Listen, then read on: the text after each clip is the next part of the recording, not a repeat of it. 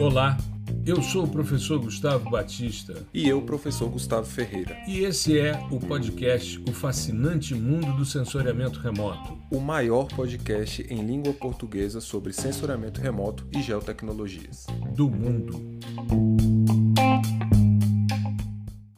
Olá, nós estamos começando mais um episódio do podcast O Fascinante Mundo do Sensoriamento Remoto e hoje a gente finaliza a nossa minissérie a nossa discussão sobre processamento digital de imagens de radar de abertura sintética. Hoje é o 14 episódio, são mais de 14 horas. Eu não cheguei a contar exatamente quantas horas nós fizemos, mas todos os episódios, à exceção de dois, tem mais de uma hora, e tem episódios com uma hora e meia quase. Então, a gente está aí com uma contribuição bastante grande nessa série.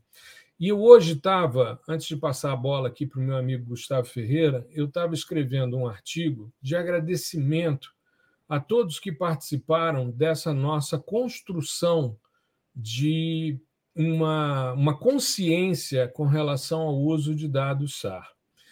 Nós fizemos, nós começamos a conversar sobre isso, Gustavo e eu, há aproximadamente um ano atrás. Há um ano nós nos reunimos e começamos a conversar. O Gustavo tem mestrado e doutorado na área de processamento de dados SAR, está concluindo o doutorado dele, em classificação, que é o tema de hoje, mas classificação Sim. utilizando Deep Learning. Né? E no episódio passado ele comentou a tese dele, o que, que ele está fazendo, quais são as expectativas, e está em fase aí de conclusão. E nós, então, resolvemos começar a pensar numa estrutura de um curso de PDI SAR. Inclusive, esse é o nome do curso que nós lançamos na segunda-feira passada, no dia 6 de março, no evento que fizemos, o seminário virtual sobre degradação ambiental, né, a potencialidade do uso desses dados em ambiente amazônico. E a gente é, resolveu, então, construir isso. E quando eu fui escrever o artigo para agradecer as pessoas que participaram, a gente fez um levantamento do que, que a gente produziu. Então, nesse ano que nós pensamos e resolvemos criar essa cultura em torno dos dados SAR, nós fizemos duas masterclass, uma em maio, que nós vamos comentar aqui, sobre classificação não supervisionada de dados SAR, e em dezembro nós fizemos uma outra masterclass de análise textural de dados SAR utilizando matriz de concorrência. Resolvemos fazer no final do ano, tanto que a série ela começa no episódio 152 e vai até o 166, mas tem um episódio que nós interrompemos a série para falar sobre uma retrospectiva do ano passado e as perspectivas para esse ano. Então, por isso que não é uma sequência né, de 14 episódios é, ininterruptos. Tem um aí, um, um gap aí dessa discussão, que foi justamente a mudança do ano. E nós fizemos, nesses 14 episódios, toda a discussão que embasa o PDI-SAR, na sequência, inclusive, do PDI-SAR. Além disso, nós fizemos esse seminário, que foram duas horas e 51 minutos de discussão na semana passada, e fizemos mais de 100 posts nas redes sociais sobre teoria e processamento de dados SAR. Vimos que, em função dessa discussão toda, criamos uma consciência, uma importância, uma percepção, tanto que o seminário teve mais de mil pessoas inscritas. Nós já tivemos, ao longo dessa semana, uma quantidade enorme, nós deixamos o seminário aberto para as pessoas que se inscreveram assistirem, e ele está disponível no canal no YouTube também. E aí é, as pessoas tiveram a oportunidade de assistir, né, no momento em que puderam. Alguns estavam presentes com a gente, uma grande quantidade dos inscritos, porém muitos puderam assistir depois, mandaram mensagens e nós dissemos: não, vai ficar liberado até hoje, segunda-feira, dia 13 de maio, de março, aliás, é quando a gente encerra as inscrições para essa primeira turma do PDI SAR, que foi um sucesso em termos de abertura de turmas. Aliás, todos os cursos que nós fizemos até hoje, as aberturas foram sempre muito interessantes e todos os lançamentos a gente tem uma procura muito legal. Então, eu queria fazer essa introdução para contar um pouco e também agradecer a você que nos ouviu em todos esses episódios, que nos assistiu nos videocasts, que nos viu nas masterclasses, que leu e assistiu às nossas postagens nas redes sociais. Então, nosso muito obrigado a todos vocês. Nós tivemos aí um ano de construção, claro que tivemos um período grande no final do ano passado de criação de classificação orientada a objetos, que era uma demanda do PDI-SL e do PDI-PAI, mas que também serve para o PDI-SAR, porque as técnicas de classificação aplicadas em dados SAR são tanto de pixel baseadas em pixel como baseadas em segmentos, em objetos na parte de geóbia. Então eu queria passar a bola aqui para o meu amigo Gustavo. Primeiro, é, dar as boas-vindas a ele. Gustavo e eu, semana passada, em função de toda a abertura do curso e tal, demos uma parada, então demos uma sumida nas redes sociais, né? Continuamos postando, mas eu viajei, passei uma semana em São Paulo, descansando. Gustavo aproveitou também para ir se divertir em São Paulo também, né? Assistir o Coldplay. E aí estamos é, de volta, estamos de volta aí, eu revigorado, né? Porque praticamente fiquei de bobeira a semana toda, descansando e tal. Minha última semana de férias também, o semestre retoma, vai ter um próximo semestre agora no final desse mês, mas as minhas férias acabam hoje, então já volto para a universidade para desenvolver minhas atividades, minhas orientações, mas estamos de volta. Tudo bem, meu querido? Como é que você está? Fala aí, professor, beleza? Tudo certo, né? um pouquinho cansado, mas não tem problema não, foi muito legal esse... É... Na verdade, essa cadeia de eventos aí, né? O, o, nosso lançamento, o feedback do pessoal foi ótimo. Uhum. É, queria agradecer também, né, a todo mundo que participou. Eu acho que foi o evento com maior interação com, com o público, Sim. né? E, e ou, ou, seja, estamos batendo os recordes aí. É, em consecutivo, né? Porque o Geóbia tinha sido esse evento. Então, uhum. é, foi muito legal poder conversar com o pessoal, trocar uma ideia é, e passar um pouquinho dessa experiência de como é aprender sensoramento remoto por radar, né? Que é essa maneira é, distinta de pensar, distinta uhum. assim, que foge um pouco do que a gente é acostumado a aprender na graduação e tal. Então, foi muito bacana ter esse contato com o público. É, postar sobre isso também foi uma experiência incrível, assim, postar, sabe, durante um mês, um mês e pouquinho, só sobre essa temática. Então, a gente já tinha comentado isso, né? Revisitamos aí uma porção de estudos de, de, de tempos e tempos, né? Cara, hoje mesmo a gente vai mostrar coisas aqui da, da década de 80, dos anos 2000, enfim, uhum. mas que foi bacana para a gente reavivar isso e, e, ter alguns insights sobre trabalhos futuros também, né? Que uhum. essa é a ideia. A ideia, além de divulgar é, em termos de posts e aulas e lives e tudo mais, é também fomentar a produção científica em si. Né? É, mês que vem estaremos lá no, no SBSR com um uhum. post, é, aliás, desculpa, pôster, né? Estou confundindo. Pôster, apresentação oral. Então, assim, a, a ideia é construir essa, essa rede mesmo científica, né? Que não fique só na, na divulgação. Então, eu quero agradecer Exato. a todo mundo que participou, agradecer aí a todas e todos que adentraram no, no PDI SAR, né, dar as boas-vindas aí. Espero uhum. que seja um, um, ambiente e um tempo de muito aprendizado e pode ter certeza que a gente está aqui para tirar qualquer dúvida a qualquer hora, não tem problema, tá? O pessoal, pessoal que já é do PDI PAI, PDI SL, já está acostumado, mandando sempre a, a, os questionamentos, que não são só da, das aulas que estão lá, mas de, de, de temas correlatos também. Então o pessoal sempre manda ali alguns questionamentos, questionamentos, pede dicas e tal, ali na nossa comunidade do Discord, que é onde é, centralizaremos tudo, né? É, a gente uhum. vai fazer essa transição aos poucos, porque temos também grupos no Telegram, mas como esses grupos eles estão é, subutilizados, por conta da comunidade no Discord, a gente vai para a comunidade no Discord porque ela tem essa opção de ser mais segmentada, né? Então, o cara que Exato. tem uma dúvida de Python, ele vai lá na área certinha e tal. Então, tudo fica muito dividido. Assim, quando a pessoa que acabou de entrar quer, eh, quer entender sobre algum tópico, ela entra naquele tópico específico, né?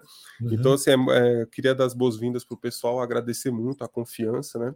E lembrar aqui aos que ainda não são nossos estudantes que tem muito mais a vir aí pela frente em termos de capacitação e outras, outras formas de, de divulgar e, e, capacitar também. Então vai ser muito legal ainda esse semestre, tá? Então a gente uhum. vai lançar uma coisa aí, a gente quer é, alcançar a todos, né?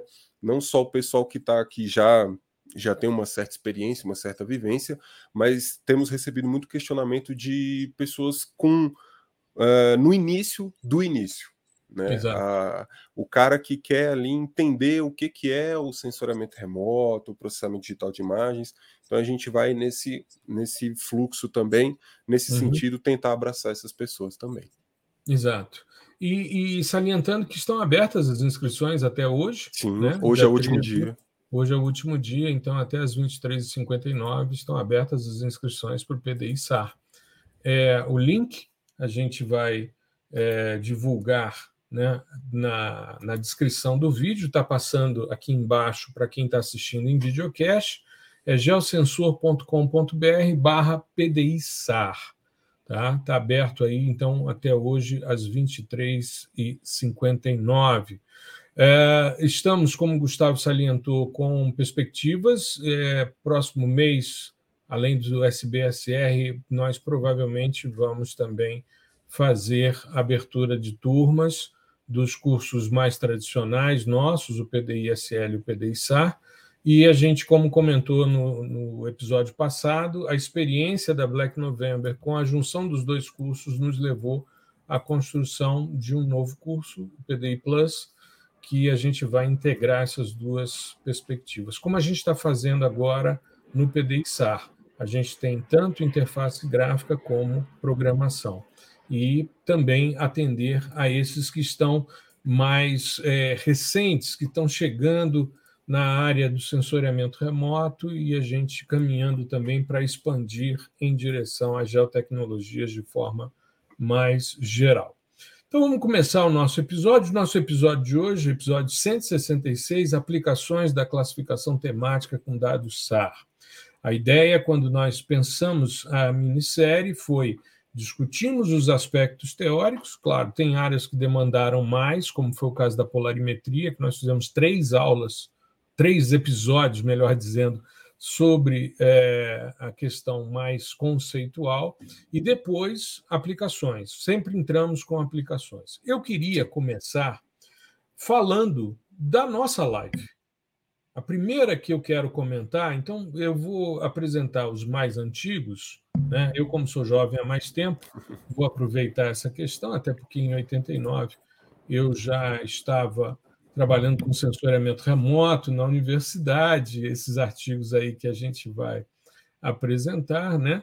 E como Gustavo bem salientou, a gente teve a oportunidade de revisitar muita coisa, né? De se é, apropriar de coisas que tínhamos estudado há muito tempo e que estavam, de certa forma, colocadas mais de escanteio é, em função das potencialidades. Né? Hoje, essa semana foi engraçado porque a gente fez o evento e quando foi agora, nessa semana que passou, o Jet Propulsion Lab, que é o laboratório de propulsão a jato da NASA, divulgou um vídeo em que eles estavam é, embarcando, né? eles estavam colocando num container para embarcar para a Índia a banda L e a estrutura que a NASA fez para o NISAR. Né? A gente chama de NISAR, mas eles estão chamando de NISAR, né? que é o, a, o NASA é, ISRO, ou ISRO. Não, eles chamam de ISRO, a gente chama de ISRO, que é Agência Espacial Indiana, né? A gente tende a falar as letras, né? Eles criam uma palavra. Então eles estão chamando no vídeo de Israel, né? Que seria a Agência Espacial Indiana. Então NASA, Israel, é, Radar é, não, é, Synthetic Aperture Radar. Então, é por isso o SAR, né? Então, vai ser uma conjugação entre os dois, é, as duas agências espaciais, sendo que a NASA está fazendo a banda L e o ISRO está fazendo a banda S. Então, vai ser colocado, e eles definiram, vão fazer os testes, as calibrações, todos os ajustes, já definiram que colocam em órbita em 2024, junto com o Biomass da Agência Espacial Europeia, que nós fizemos também um post essa semana, na sexta-feira passada, mostrando a potencialidade da tomografia SAR e da maior penetrabilidade com a banda P para essa investigação de estrutura vegetal é, da, da, da, da missão Biomass. Então, é muito legal a gente pensar nessas nessas aventuras e nessas possibilidades né, que a tecnologia nos traz a cada vez, cada vez mais. E com isso, você tem 18 meses de uma missão tomográfica, que é você fazer uma aquisição de maneira em que você tenha como sintetizar, no sentido das alturas, as diversas imagens e criar um cubo dessas cenas e, com isso, fazer os perfis e ver a variação da estrutura da vegetação. Essa é a lógica da tomografia SAR e que é, será é, um diferencial muito grande da missão Biomass. Então, ano que vem, a gente tem o NISAR e o Biomass aí como grandes é, impulsionadores da área de radar. Hoje também recebi do, do Christian, nosso amigo da Scripts Remote, que hoje está começando um mini curso de dados de GE, né, no, no canal deles. Inclusive, a gente indica aí para quem quiser se inscrever, eu acho que ainda dá tempo de assistir, né? São quatro, acho que são quatro dias de, de mini curso de Google Earth Engine. E o Christian me mandou uma mensagem mostrando o crescimento da utilização dos dados SAR no GE. Eu uhum. falei, imagine se você tivesse disponível a questão dos dados SLC, os dados complexos, porque você só tem GRD no âmbito dos dados Sentinel ali dentro. Né? Você tem ALUS pulsar, mas você tem, é, com dados mais recentes, os dados Sentinel-1 e tudo GRD. GRD. Então, e ele mostrando que não é só a, os trabalhos de integração com o ótico, não é o aumento significativo ao longo dos anos. Ele estava fazendo um levantamento para esse evento que ele vai mostrar, mostrando a, o aumento da utilização de dados SAR em ambiente é, Google Earth Engine. Muito legal essa questão. Bom, nós fizemos no dia 2 de maio do ano passado um episódio que está disponível no nosso canal no YouTube. Eu vou deixar é, a referência, vou pegar o link e vou deixar também na descrição nós fizemos uma primeira live utilizando dados SAR e nós já utilizamos naquele momento um dos aspectos mais importantes para a utilização de classificação temática com esse tipo de dado, que é a ampliação do espaço de atributos. Nós fizemos é, uma discussão usando dados é, Sentinel-1, só que ao invés, e trabalhamos com um coeficiente de reto espalhamento, né, sigma zero, para as duas polarizações do, do sensor, do modo de aquisição interferometric wide, né, o IW, o VV e o VH, e nós ampliamos esse espaço de atributos jogando duas datas, uma do período chuvoso e uma do período seco. Por que isso? Primeiro, porque nós temos uma sazonalidade muito bem marcada. Essa sazonalidade ela se caracteriza por um verão quente e chuvoso e um inverno frio e seco. E como nós temos uma área agrícola bastante generosa no Distrito Federal, que é a área do PADEF, Bacia do Rio São Bartolomeu, é bastante é, usual essa utilização, mas principalmente na Bacia do Rio Preto, a gente tem uma quantidade muito grande de atividade agrícola.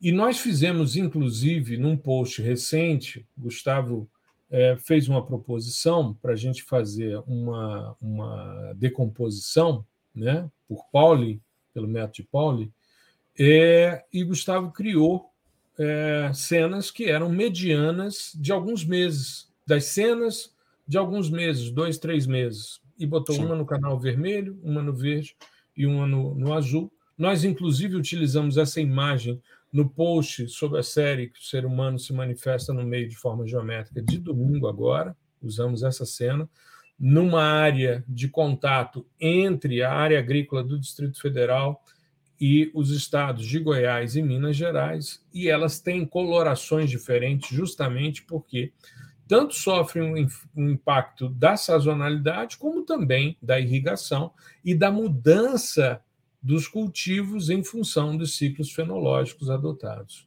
né? das culturas adotadas na área. Então, para fazer, nós fizemos utilizando o K-means, utilizamos um algoritmo de classificação não supervisionada para fazer essa separação, que ficou muito interessante, muito legal. A resposta foi muito boa. Nós utilizamos é, uma área mais central do Plano Piloto de Brasília, o Parque Nacional, e vimos as fitofisionomias se destacando nessa classificação, porque nós ampliamos o espaço de atributos. Certo, Gustavo? Então, Exatamente. Essas são as primeiras premissas né, para a gente fazer a classificação. É, você como a gente falou sobre isso no episódio passado, né? Você até pode fazer. É, aliás, até pode fazer, fica parecendo que é ruim, né? Mas tem. É, você consegue extrair bons resultados sim utilizando a matriz de espalhamento pura e simples, né? O, o, os dados ali em, nas polarizações que o, o, sistema oferece, VV, PH, uhum. enfim. É, mas o, interessante é você agregar é, ao o espaço de atributos outras variáveis. E uhum. aqui a gente não está falando de buscar no ótico, por exemplo, buscar outros atributos fora do domínio, vamos dizer assim, espectral, né, do, do, do das microondas, né? É, a gente está colocando é, é, que vocês que, que busquem, né, colo colocar, inserir no espaço de atributos é, variáveis polarimétricas, é, dielétricas, enfim. Então são coisas específicas do SAR também, mas que uhum. vão te ajudar a descrever melhor ali o seu, o seu alvo, né? A separar melhor o seu alvo.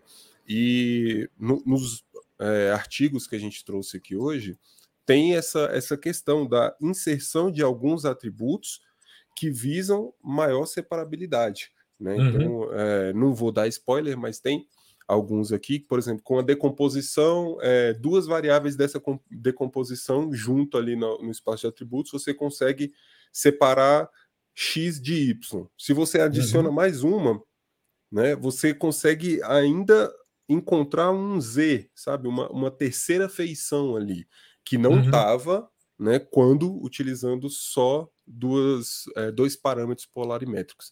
Então a Exato. ideia é essa, é você entender é, quais são os melhores parâmetros, né, o que melhor descreve as propriedades físicas do seu alvo ali, do alvo que você está querendo mapear, classificar, enfim.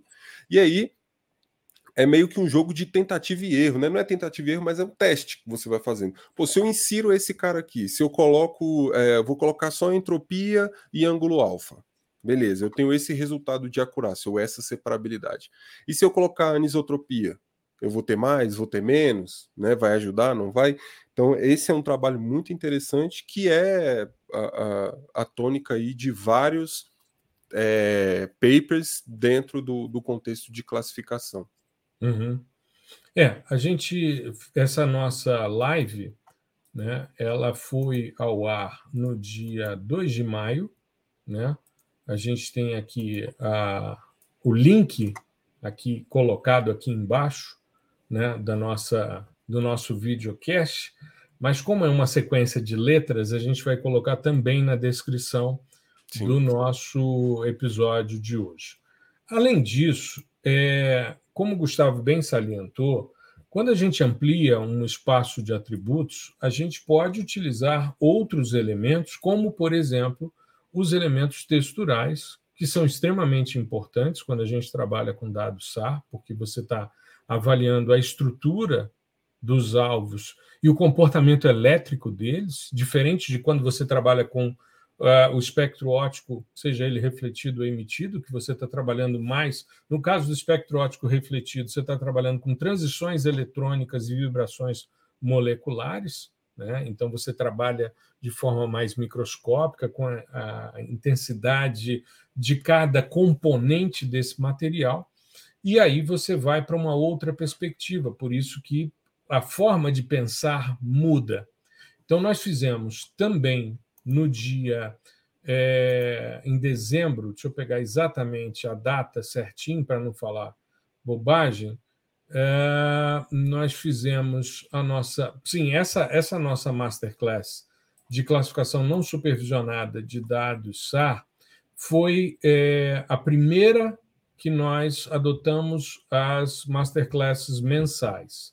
Até então, nós tínhamos um encontro semanal, só que isso demandava muita, é, muito esforço nosso para a gente fazer uma discussão de uma hora, então nós resolvemos fazer isso é, uma vez por mês, e quando a gente tivesse evento, a gente não colocaria. Por exemplo, no mês de fevereiro, nós não fizemos, justamente porque a gente estava preparando o evento de março, né, do início de março, que foi o radar descomplicado, né, que nós falamos sobre eficiência do radar no monitoramento da Amazônia, esse seminário virtual que nós fizemos na segunda-feira passada. É, no dia 12 de dezembro, só para a gente fechar o que a gente produziu dentro dessa lógica de classificação, nós fizemos uma outra live que está disponível no nosso canal sobre análise textural de dados SAR por matriz de concorrência de nível de cinza. E nós então fizemos um processamento e todo nosso, toda a nossa masterclass, e é por isso que a gente tirou ela de semanal para mensal, ela tem uma parte teórica. Então a gente prepara uma aula, dá uma aula expositiva sobre a temática, depois a gente faz a prática nos dois formatos, normalmente interface gráfica e programação em conjunto ali, né? Então, fica a dica, eu também vou colocar o link dessa nossa masterclass de 12 de dezembro sobre análise textural com matriz de concorrência e foram os nossos dois movimentos nesse sentido, tá? Bom, vamos falar um pouquinho sobre é, os artigos que selecionamos e não poderia ser diferente a gente começar falando do artigo do Van né? O Jacob Van né, que é um profissional do laboratório de propulsão a jato da equipe que trabalha com, é, com radar. Ele publicou em janeiro de 89 um, uma discussão sobre classificação não supervisionada do comportamento do espalhamento utilizando dados de radar polarimétrico. É interessante porque é, os trabalhos, tanto dele como do Potier, né, é muito comum eles utilizarem os dados da região de São Francisco, na Sim, Califórnia. Essa, né? essa cena aí é rodada, essa bicho. cena é clássica. Inclusive. Toda, toda vez que você vai é, procurar um artigo sobre classificação de SAR, assim, a probabilidade de você encontrar essa, essa cena aí é tá mais de 90%. Exato. E eles. E aqui, inclusive, na nossa discussão, nós vamos ter mais de um artigo. Né? Exatamente. Né? Porque tem também do Potier, que a gente vai discutir junto com o Lee, que tratam também dessa área. E o Potier criou um site, eu vou depois é, divulgar isso, vou fazer depois uma postagem sim, sim. sobre isso. É, ele criou um, um, um site em que ele disponibiliza dados SAR, desde dados aerotransportados, que foram os primeiros que ele utilizou, passando pelo ALUS 1, ALUS Pulsar 2, Radarsat, Radarsat 2, Sentinel 1A, 1B, enfim. Então, ele tem, é, ele criou um site só com essa área de São Francisco, na Califórnia, para mostrar, para disponibilizar esses dados para quem quiser fazer. Por isso que tem tanto artigo que utiliza esses dados aqui da região de São Francisco, porque ele disponibiliza isso de forma gratuita. Eu estou pensando até, a gente está gravando o PDI-SAR, né? Eu quero deixar claro para quem é nosso aluno que a gente está Assim como nos outros cursos, a gente está caminhando à frente, mas a gente ainda está gravando o curso, como a gente fez com o PDI SL, como a gente fez com o PDI Pai.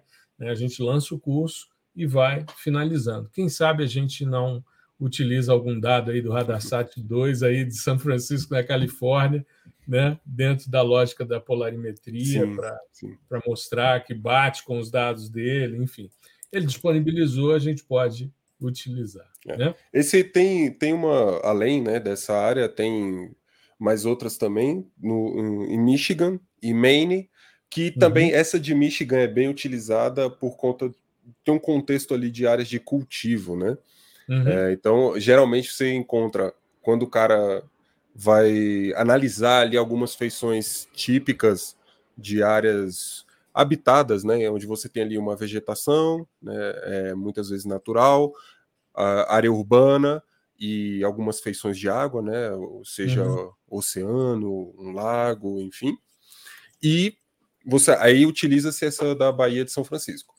E quando é no contexto de cultivo, utiliza-se a, a, de Michigan aí. Lembrando uhum. que no caso do estudo é banda L, né? E o que é legal aqui é, é a inserção de uma análise baseada na matriz de Miller, matriz de espalhamento.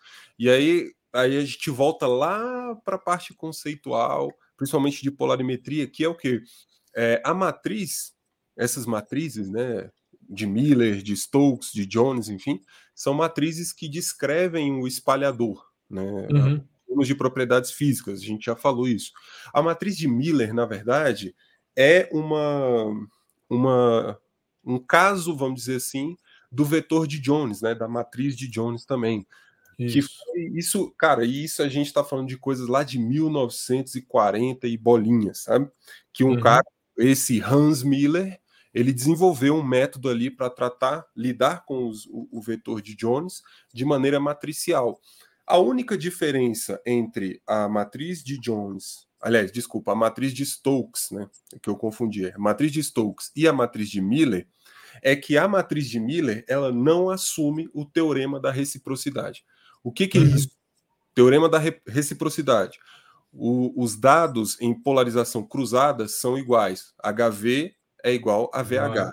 VH. Então, sendo um igual ao outro, você vai ter, você elimina um elemento da sua matriz, certo? É, e coloca matriz... esse elemento que ficou ao quadrado, né, para representar Isso. os dois. Na matriz de Stokes, esse elemento não é, é ele é suprimido, né? Uhum. A matriz de Miller não.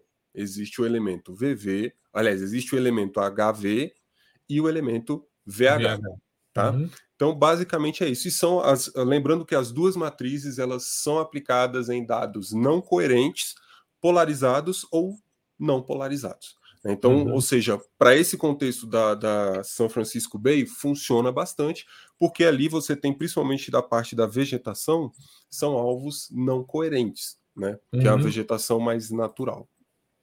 Perfeito, perfeito. É, esse aqui é um primeiro artigo né, sobre classificação não supervisionada.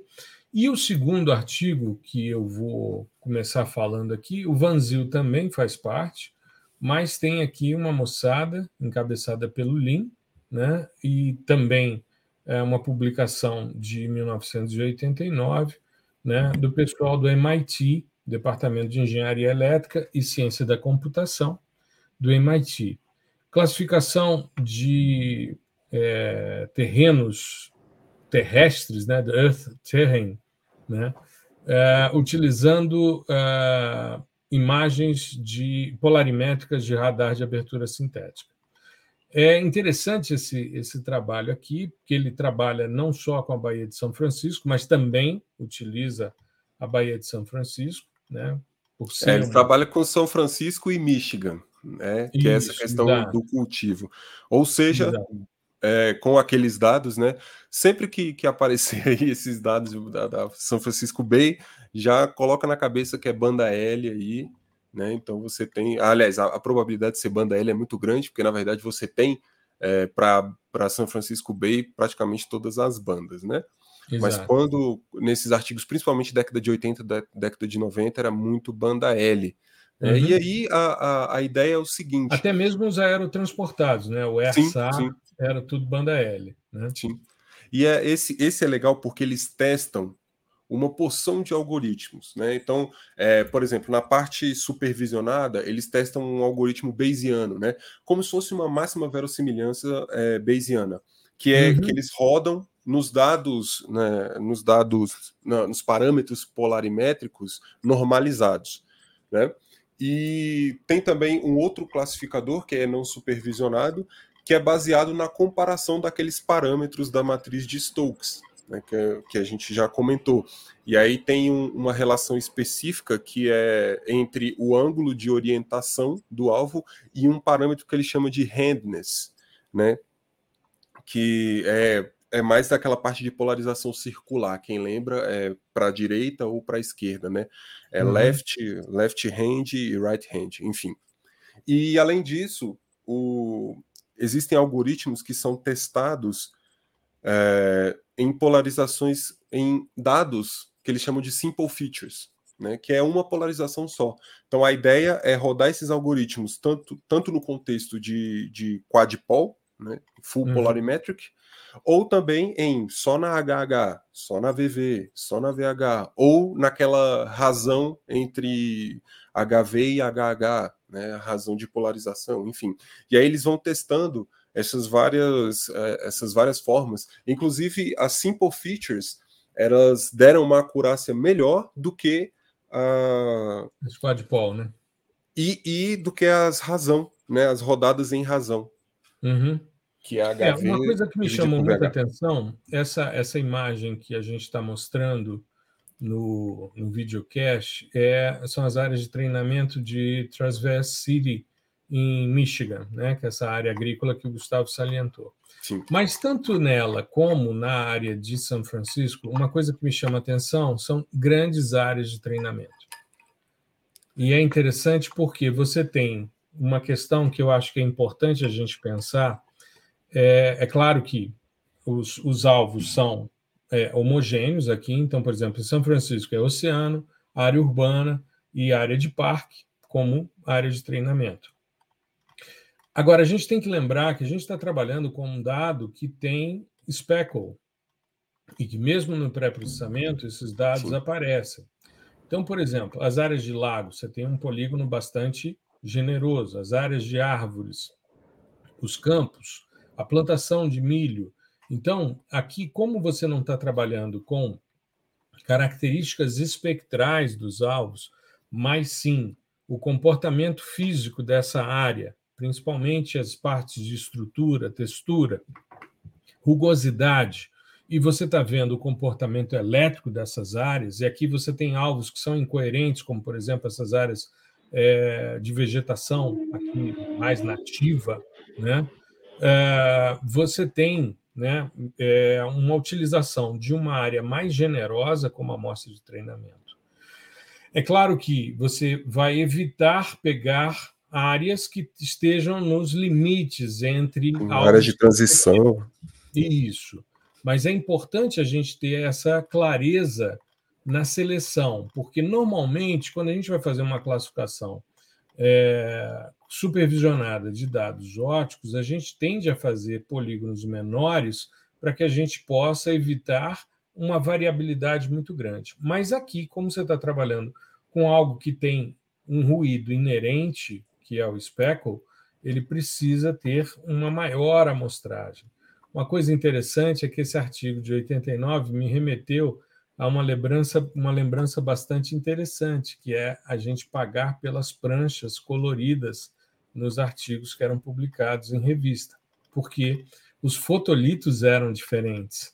Então, quando a gente fazia, então veja, no artigo do Lean e colaboradores, ele tem duas páginas, que são as páginas finais do artigo, em que ele tem pranchas coloridas com os resultados da classificação bayesiana, tanto supervisionada né, é, utilizando dados full polarimétricos como dados normalizados, é, bem como a região de Michigan. Né? Então, eles vão alternando isso, porque é, as publicações, isso ficava muito caro. Então, era comum você publicar o seu artigo em nível de cinza e depois, se você tinha suporte financeiro, aí sim você fazia sim. um investimento é, em pranchas coloridas. Eu me recordo é, a minha, o meu TCC, que foi o primeiro artigo que eu publiquei em revista, isso nos anos 80, 90, não me lembro bem ao certo quando foi. Eu sei que foi final dos anos 80 que eu terminei, início dos anos 90, então é nessa transição. Eu dei uma sorte muito grande porque Uh, o resultado final da minha, da minha classificação supervisionada para corpos d'água, para ver eutrofização, é, os caras gostaram tanto que eles colocaram como capa da revista. Então, quando saiu a revista em PDF, aí eles resgataram as imagens coloridas, mas é, dentro do artigo era tudo em preto e branco, era tudo em nível de cinza, para a gente poder ter uma informação disponível, né? Eu vou compartilhar aqui, deixa eu interromper aqui, Gustavo, aí eu volto com os artigos, mas eu queria mostrar para a nossa audiência e colocar também o link da página em que a gente consegue os dados que o professor Potier disponibilizou de São Francisco. Ele chama de São Francisco Polarimetric SAR Datasets. Ele fez isso em 2019 e os dados estão todos disponíveis aqui. Então, quem quiser brincar com esses dados é, pode é, fazer isso. É, deixa eu criar aqui um bannerzinho com o link. Né? Ele é um pouquinho maior, mas deixa eu mostrar aqui e vou fazer o compartilhamento dessa tela para mostrar o que, que ele disponibilizou. Eu acho que vale muito a pena a gente mostrar isso. Então, veja, a gente tem aqui o ERSAR, né, que é um aerotransportado, Alus Pulsar 2, Radarsat 2, Sentinel-1A, Alus Pulsar 1, Galfen 3, RISAT e Sentinel-1B. Gratuitos, somente Sentinel-1A e 1B. Mas como ele está disponibilizando, e ele coloca aqui cortesia das diversas agências espaciais, né? E aqui o copyright Eric Potier 2019, né? Isso no, no site feito na própria página da, da Universidade de Rennes, na França, onde ele leciona. Né? Então, ele tem aqui os diversos. Normalmente, ele trabalha com essa pontinha da, da cidade de São Francisco, que a gente mostrou no artigo, que tem área urbana, que tem vegetação né, de, de parques ali, e tem água né, no, no oceano ali disponível, né, tanto a, a, Baía de São Francisco como mar aberto, né, e aí você consegue fazer essas análises. E é por isso que a gente encontra tanto artigo, né, Gustavo, na literatura. Sim, nessa com esses dados. Os dados estão aí disponíveis. Então, você quer trabalhar com dados é, variados, aí você tem a disponibilidade tanto aí do, é, do é, POL, é, quadpol, você tem single pol, enfim, você tem uma disponibilidade muito grande de dados. Beleza.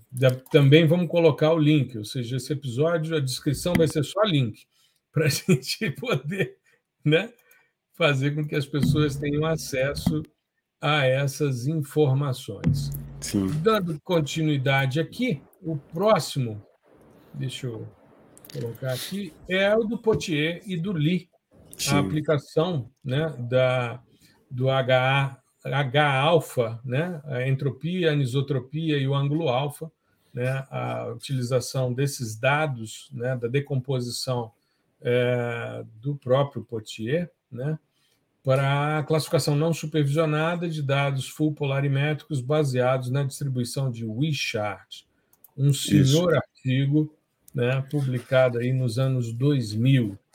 É, o. Bom, aqui eu vou deixar um pouquinho de lado a distribuição de Wishart, né? Que a gente já falou na, na aula Sim. passada sobre isso e tal. O, qual é o, o, o esquema aqui, o legal? Além de ter esses, é, essas duas feras aí da área, que é o professor Eric Potier e o Jenson Lee, né, que são os caras. Que é assim, o cara do dos filtros Lee, né? é o cara então, dos filtros de Speckle Lee, não é ele? Exatamente. Exato.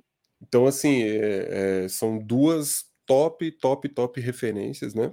Uhum. E eles mesmo colocam no, no, no, artigo que a classificação dos dados SAR baseada em atributos polarimétricos é uma das aplicações mais importantes desse, desse tipo né, de, de censuramento remoto, né, do censuramento remoto por radar. Uhum. E esse classificador essa forma de classificar é um complemento de um classificador, do classificador não supervisionado de Wishart, que, uhum. que foi é, iniciado pelo próprio Lee em uma referência de dois anos antes dessa, né? Então, essa é de 2000, a, a do Lee de 98. Só que aqui o, o, o esquema é a adição da anisotropia, tá? É, uhum. o, o, algoritmo em si, basicamente, é uma clusterização. Né? Então, você certo. tem um agrupamento, é um algoritmo não supervisionado, e a, a anisotropia ela entra para separar feições que possuem a, a entropia e o ângulo alfa parecidos. Né? Então, uhum. às vezes, você tem feições que são diferentes, mas os valores tanto de entropia quanto de ângulo alfa, eles são parecidos. E aí engloba todo mundo na, na, na, mesma classe, sendo que, na verdade, não é assim. E aí a ideia foi inserir a anisotropia para tentar separar esses, esses alvos. Novamente, aplicado na Baía de São Francisco, banda L. Só para ser diferente, é... mais um artigo na Baía de São Francisco. Baía de São Francisco é o, é, é o lugar do SAR.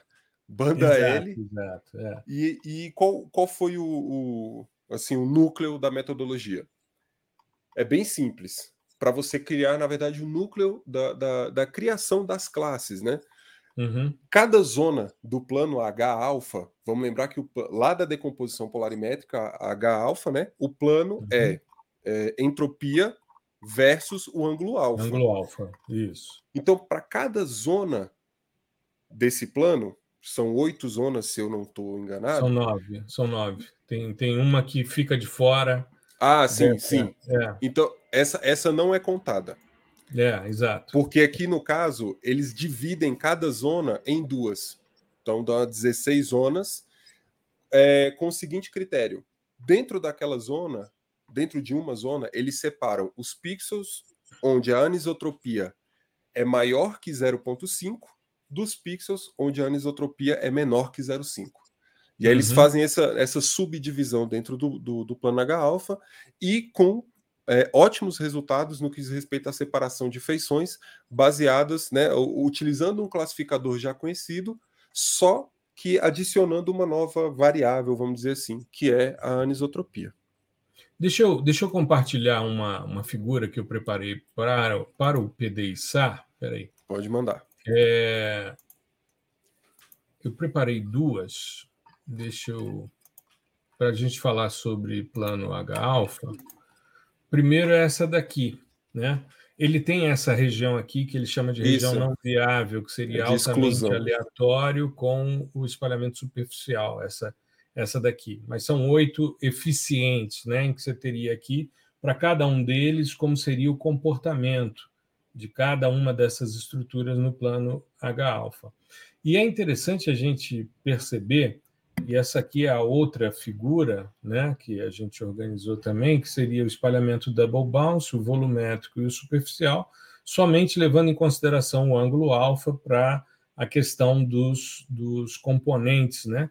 E aqui, quando a gente aplica efetivamente a uma cena SAR, como no nosso caso, usando o snap, e aí ele coloca a zona aqui, a nona, né? Ele, apesar dela não ser viável, ele, ele mapeia. Então seria isso, a gente teria aqui um comportamento de entropia quase determinístico até meio, moderadamente aleatório até quase ponto 9 e altamente aleatório de um pouco antes de ponto 9 até 1, e a gente teria então, em função do ângulo de 0 a 40, um espalhamento superficial, de 40 a 50 volumétrico e de 50 a 90 um espalhamento de canto, refletor de canto ou double bounce.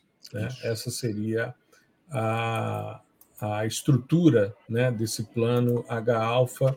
É porque a gente normalmente encontra no próprio artigo, né, em inglês, então a gente fez esses ajustes para as aulas do PDI-SAR para que elas se mantivessem né, de acordo com o que é discutido, porém dentro de uma perspectiva de é, traduzir isso para o português. Então, aqui a gente tem né, essa questão da entropia e dos diversos tipos de espalhamento, aqui em função de ângulo alfa, aqui em função de entropia, as zonas aqui previstas. Né?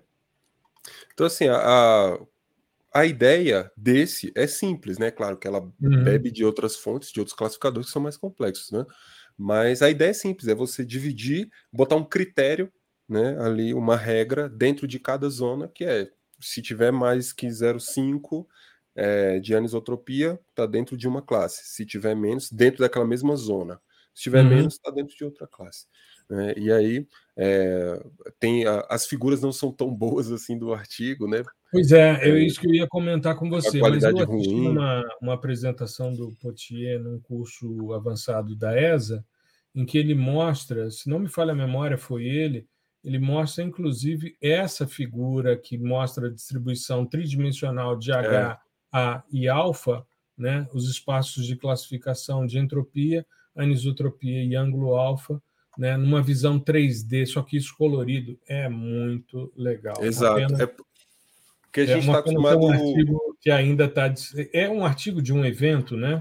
Sim. Se não me falha a memória, isso aqui, deixa eu ver aqui no início, tem uma referência aqui, Proceedings de um workshop SAR, né, que ocorreu de 26 a 29 de outubro de 99 em Toulouse, na França. Então, aí é que você não tem a figura colorida mesmo, né, num Sim. evento como esse. Mas é, é um puta artigo e essa é a, a, a ideia, né, de você representar como a gente está bem tá mais acostumado no plano H-alfa em 2D, né? Se você adiciona mais uma variável, você tem mais um eixo, e aí fica a representação em 3D, que é até aí onde a gente consegue visualizar. Exato. O próximo artigo né, é também apresentado no I3E, né, como nos primeiros que a gente discutiu, e é um artigo já de 2016, e aí começa a questão de redes neurais convolucionais profundas para classificação de imagens SAR polarimétricas. A partir daí, esses dois artigos que a gente vai discutir aqui mais à frente são é, Deep Learning para classificação, que é a temática da tese de doutorado do Gustavo. Né? É. Esse, aqui esse aqui. Também a ISAR, né? um ERSAR de São Francisco, de São Francisco. mais e... a região lá de Flevoland, em, é, na, na, na é, Holanda, né? Holanda. Países Baixos. Países Baixos, né? É, essa. A ideia, novamente, é apresentar uma, um, um ambiente urbano, né, com alguma vegetação natural e um ambiente de cultivo que seria essa de Flevoland. E uhum. esse, esse artigo é legal porque a arquitetura da rede é muito simples, ela é muito tranquila. É, basicamente, nós temos quatro camadas. Né? Uhum. Você tem uma camada, além da, do input, é óbvio, você é. tem uma camada de convolução com um núcleo com kernel de 3 por 3 uhum. Aí dessa camada você vai para uma camada de max pooling, a gente falou certo. sobre isso, né? Que é extrair o, o, o, valor máximo dentro de um kernel também, camada de uhum. max pooling. Sai dessa camada de max pooling, vai para uma outra camada de convolução, agora com kernel de 2 por 2 outra camada de pooling, e aí vai para uma camada que a gente chama de fully connected. Significa o quê? Todos é, é uma rede neural tradicional, daí uhum. dessa daí para frente, uma rede neural tradicional onde todos os neurônios são conectados. Simples assim, por isso que é fully connected de 500 neurônios aí no caso. E aí, uhum. no finalzinho, ele usa uma função que é a função softmax, que ela retorna a probabilidade. Né? A função softmax a gente utiliza geralmente em problemas onde você tem multiclasses, onde eu não tenho só é ou não é, né? zero uhum. ou um. Se eu tenho várias classes. Não linear, né? Isso, aí eu utilizo a Softmax que ela me traz a probabilidade daquele pixel estar inserida numa certa classe. Então eu crio, na verdade, mapas de probabilidade. Acho que isso é, é um bom tema para a gente fazer um post, quem sabe no, no, PDI com Python dessa semana. Eu coloco essa uma arquitetura parecida com essa, com Softmax no final, para a gente uhum. entender e criar esses mapas de probabilidade. Você cria mapas de probabilidade com essa Softmax. A arquitetura é bem simples. E de repente, a gente pode até, de repente, pode até fazer uma masterclass sobre essa temática. Nós fizemos uma análise de probabilidade de classificações numa das masterclasses, de repente. Sim, sim. É, se, pode ser.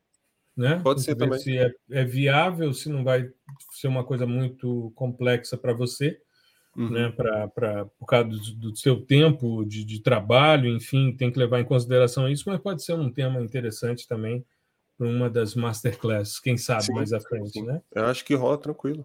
E uhum. o legal, eles consideraram 15 classes, tá? é, obtiveram em 92%, 92,5% de acurácia. E o legal é que a entrada desse modelo é um vetor de seis dimensões, ou seja, são seis posições, e ele é calculado com base. Isso, esse aí que tem A, B, C, D, E. Até ele é cal... Isso, ele é calculado com base na além da matriz de espalhamento, na matriz de coerência, coerência. também. Então, uhum. o primeiro elemento, na verdade, três, é né? isso. O primeiro elemento, é, o que eles chamam de A, é a potência total recebida pelo, uh, pelo sistema, né? Pelo uhum. sensor. Que quando, quando que eles chamam de span, que é, em uhum. álgebra linear é o espaço gerado. Toda vez que vocês virem esse termo span, S-P-A-N, significa que é a potência total retornada. Em termos bem simples, a potência total retornada é a soma de todas as polarizações. Né? Nesse caso, ele coloca como a soma de é, alguns elementos da matriz de, de, de, coerência, que são os elementos é, das polarizações. Né? Então dá Exato. no mesmo aí no caso. E Exato. aí você pode. Deixando, é... de fora, deixando de fora os componentes imaginários entre real e imaginário, né? Isso, né? Isso. Da matriz. Ele é... a diagonal aqui da, da matriz com os elementos T1, T11, T22 e T33, né? Isso, é o, o, o seria o traço né, dessa matriz. E. Isso. O legal é que esse termo, span, na verdade, o, a potência total gerada, ela é utilizada em outros cálculos, por exemplo, grau de polarização, enfim. E uhum. você, vocês vão ver com frequência isso. E aí ele utiliza como input do modelo essas variáveis, né, que são todas extraídas da, da, da matriz de coerência e também da potência total retornada. E para essa época aí, 2016, é, esse nível de acurácia, 92,5, é estado da arte. Tá Sensacional, bom? né? Para 15 classes, né? É, é, muito bom, muito bom. Não, e, e com uma rede é pequena. É ele, assim. olha, olha aqui a questão que me chamou muita atenção. É, ele utiliza áreas de alta densidade urbana, de baixa densidade urbana, né? Sim. E ele vai utilizando esses critérios. Isso é muito interessante dentro de um contexto de dados SAR, né? É, para você fazer esse tipo de análise é muito interessante várias amostras de oceano, de vegetação, enfim, muito legal, muito legal mesmo. Aí tem a parte do cultivo também, né? É, Flavoland, né? É um, muito vale muito a pena ler. Ele tem, é, inclusive, ele mostra o, o, os kernels aí, a, a, resposta dos kernels, né? Da, da, das convoluções aí de cada camada. Então você consegue visualizar o, o que o, a rede está extraindo em termos de informação, né? O, o suco da informação. E aí Isso. você consegue ver, né? Tem um mapinha assim com todos os kernels. Cara, e ele separa pelo tipo de cultivo, ou seja, classificação de altíssimo nível. Sim, sim. De altíssimo nível. Esse nível de reconhecimento de padrões que o Deep Learning permite que você consiga chegar é algo impressionante. Pois é, e cara, e nesse caso com uma rede muito simples, muito simples. Sim. Bem tranquilo. Sim, maravilha. E usando, claro, a velha e boa imagem AirSAR do JPL de São Francisco. Como Exatamente. a gente já mostrou, você pode também baixar, se você entrar no site do professor Potier, tem esses dados disponíveis para fazer os seus testes. E o último trabalho que eu achei, quando a gente começou a discutir, eu achei que ia ser uma discussão é um artigo de revisão né, uhum. para classificação de imagens SAR, e ele é, na verdade, uma revisão mais voltada à análise do Deep Learning também. Sim, é nesse caso é ainda mais nichado, vamos dizer assim, que é a análise voltada para o Deep Learning, é como se fosse um review das arquiteturas de, de, de Deep Learning, só uhum. que para detecção de alvos. Né? E aí é legal que a gente remonta ao, ao, vamos dizer assim, é o objetivo fundamental do radar, que é detectar a posição de um alvo, né? E, e aí você tem é, uma porção de arquiteturas, desde a mais simples, que é a AConvNet, aqui é, é claro, arquitetura simples dentro do Deep Learning, né? A ConvNet, claro. que é, é, foi uma das primeiras assim a serem utilizadas para esse tipo de de detecção, né? Inclusive tem um termo para isso, né? Tem o, o é SAR ATR, que é SAR Automatic Target Recognition. Né? Então, reconhecimento uhum. de alvos automático. E aí você tem também uma variante é, que é para né? isso, que é para alvos em movimento ou estacionários, né? Que aí fica Moving and Stationary Target Acquisition and Recognition, que é a sigla uhum. MSTAR. Então, essas palavrinhas, elas são, uh, são recorrentes nesse tipo de estudo, né? Que é bastante utilizado, principalmente para detecção de navios, sabe? Aquela, aquela questão de vazamento de óleo, né? Uhum. É, navios pirata, muito da para a parte de defesa mesmo, para a esfera da defesa ali, você pode utilizar, aliás, pode não, deve utilizar bastante SAR para detecção de objetos. E aí você fazer uhum. isso na perspectiva temporal, você consegue entender onde ele estava em cada dia, né? Se, se era exatamente aquele alvo, enfim. E, e aí a, esse artigo é como se fosse uma revisão voltada para esse é, para esse né? foco, né? né? É claro que tem uma parte de revisão, então na revisão ele já é generalista, né? Porque é uma revisão de deep learning. Tem uma uhum. revisãozinha SAR e tem a revisão de deep learning. Na revisão de deep learning você vai ver as, as principais redes, né? Tem a Lenet, AlexNet, ZFNet, é, VGG, ResNet, uhum é, Inception também, que são redes que ficaram extremamente famosas assim por, por conseguirem um, um alto, alto grau de precisão na classificação de imagens. Né?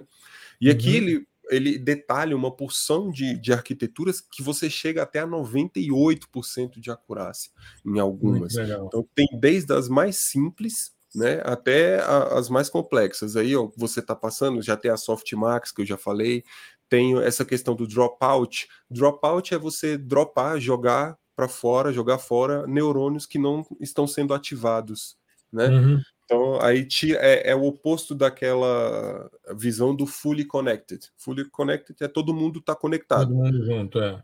Só que no, no, decorrer ali do treino, alguns neurônios não serão ativados. E aí você drop out, você deixa eles de lado. Uhum. Isso, é, você descarta né? mas a maioria trabalha muito com o, o, o esquema da convolução, é, uma função de ativação, que é uma função que ativa aquele neurônio, que vai dizer se ele vai ser ativado ou não. Geralmente uma ReLU, né, que é Rectified Linear Unit, que vai dizer, é, vamos supor, se essa função for acima de 0,5, o valor dessa função for acima de 0,5, eu ativo o neurônio senão uhum. eu não ativo. É basicamente isso. Né? Tem outras ativações também, é sigmoide, enfim. Mas é basicamente essa a ideia. Eu passo meu input dentro dessa função. Se para aquele neurônio ela não tiver um valor assim, é, no threshold ali, no limiar, no limiar, ele não vai ativar. E aí eu posso dar dropout nesse cara. E também as camadas de pooling, né? Que a gente já falou, max pooling, min pooling. Basicamente é assim que a gente. É... Pois é, olha só as acurácias aí, 98, 98. 98,90. Pois é, é muita Caramba. coisa.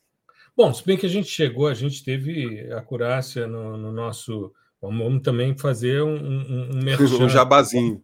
Um jabazinho. Pra gente. 97%, 98%, melhor dizendo, nós tivemos, tanto na, na classificação conduzida por você como por mim, na questão do Geóbia. Exato. Excelente também, né? Altíssimo Sim. nível. Muito legal. É um artigo muito bacana, pô, e para revisão, ou seja, ele é um artigo de revisão, só que para Deep Learning, né? Eu achei que era de Isso. classificação mais ampla, mas não, Deep Learning. É, ele, ele, é, ele é mais é, focado, né? Mas uhum. é muito bom. Inclusive, esses esqueminhas, ele mostra uma, para quem não está vendo, ele mostra cada arquitetura de cada rede é, em é, formato de fluxograma. Né, da, é. estrutura, fantástico. Isso é legal para quem quiser aplicar, né? Porque está muito simples. Essas ferramentas, galera, é, é, convolução, pooling, função de ativação, isso já está muito bem implementado em Python, em R, em Julia, enfim. Então você uhum. sabendo ali, ó, pô, ali tem uma relu, Aí você coloca lá no seu programinha também a Relu. Tem uma convolução com kernel do tamanho 3x3, aí você coloca também.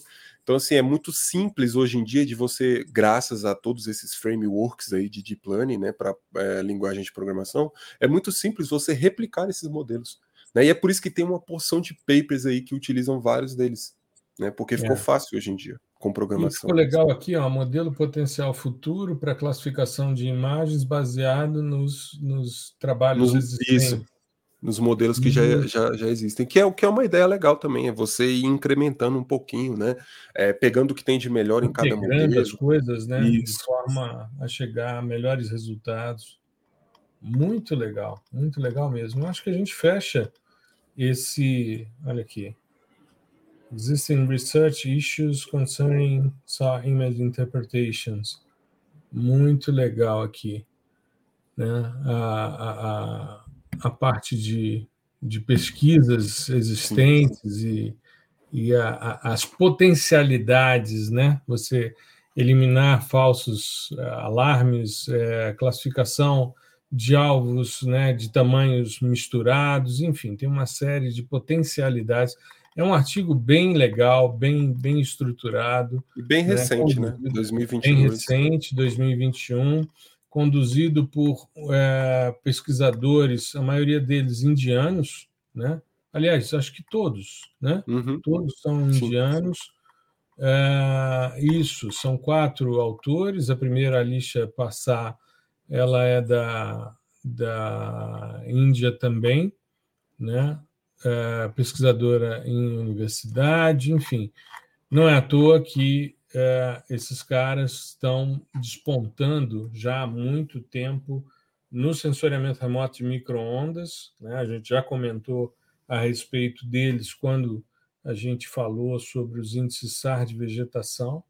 Né? E a gente tem aqui são quatro pesquisadores, sendo que tem um aqui que é de Joanesburgo, na África do Sul. Os demais são todos indianos, é, ligados a universidades na Índia, fazendo trabalhos de alto nível com dados SAR.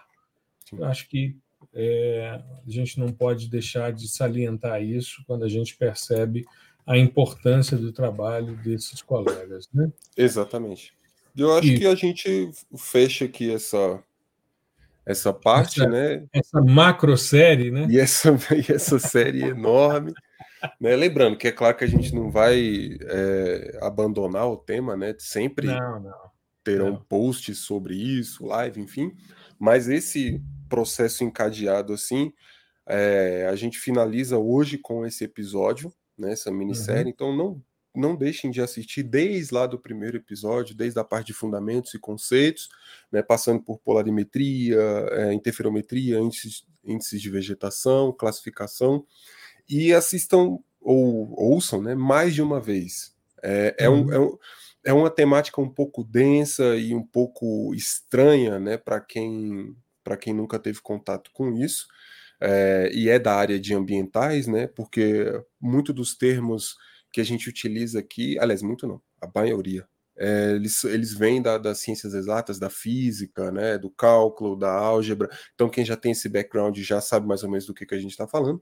Mas a gente sabe que é, as ciências ambientais, ciências da Terra, elas são extremamente generalistas e você tem para todos os gostos.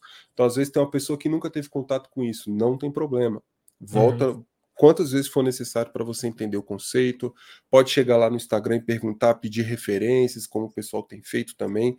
Cara, não entendi muito bem esse tema. Você tem alguma referência bacana para passar e tal, não sei o quê? Alguma outra forma de explicar, tá? Porque a gente precisa entender isso para evoluir cada vez mais nessa temática né, do, do SAR. E hum. a gente. Eu estou muito orgulhoso com o trabalho que a gente executou nesse nesses últimos meses aí com relação ao SAR, tanto que as séries irão continuar, né? Já temos uhum. a próxima série aí que vai começar, que vai culminar também no lançamento do, do nosso novo, dos nossos novos produtos aí, tá? E a ideia é sempre essa, que vocês consigam acessar esse conteúdo com maior facilidade. Antigamente, nós colocávamos as coisas, ah, um episódio hoje sobre radar, outro episódio sobre ótico, outro episódio sobre geóbia, enfim. E o conteúdo estava lá, mas ele fica difícil de você estudar de maneira linear, né? Que é o que a maioria das pessoas gosta. A gente sabe que cada um estuda de uma forma, cada um tem uma forma de aprender, mas uhum. na média o pessoal gosta de ser mais linear. E aí surgiu essa ideia de é, gravar o episódio, o podcast em séries tá? Sim. E acreditamos que isso ajuda, ajuda vocês se organizarem melhor para o estudo, né? É. E continuaremos assim. Então, quem, quem curtiu, quem é, gostou desse episódio, dessa série, enfim, assim como a, a do Geóbia, é, não deixe de se manifestar, sugira outros temas também, isso é importante para a gente. A gente gosta de falar sobre muitas coisas, mas seria interessante falarmos sobre coisas que vocês também estão mais afim de, de aprender, de ouvir, enfim. Exato. E acho que é isso.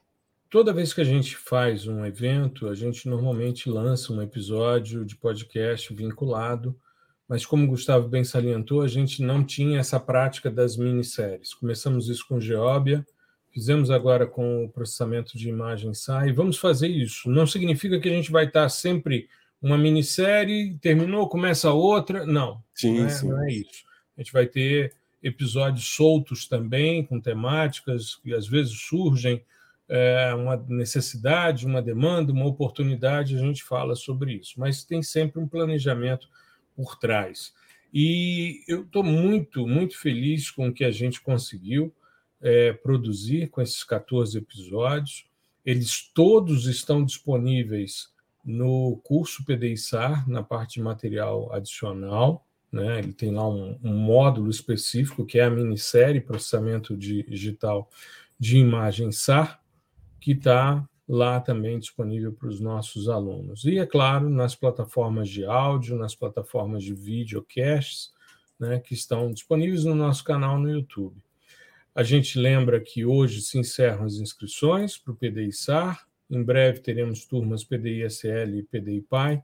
E eu queria fechar dizendo que muito me emocionei quando vi um estudante nosso que postou, acho que foi no Discord ou no, no Telegram, não me recordo ao certo, que ele colocou lá um print de tela mostrando meus cursos. E aí ele estava lá, PDI-SL, PDI-PAI... Álbum de figurinhas.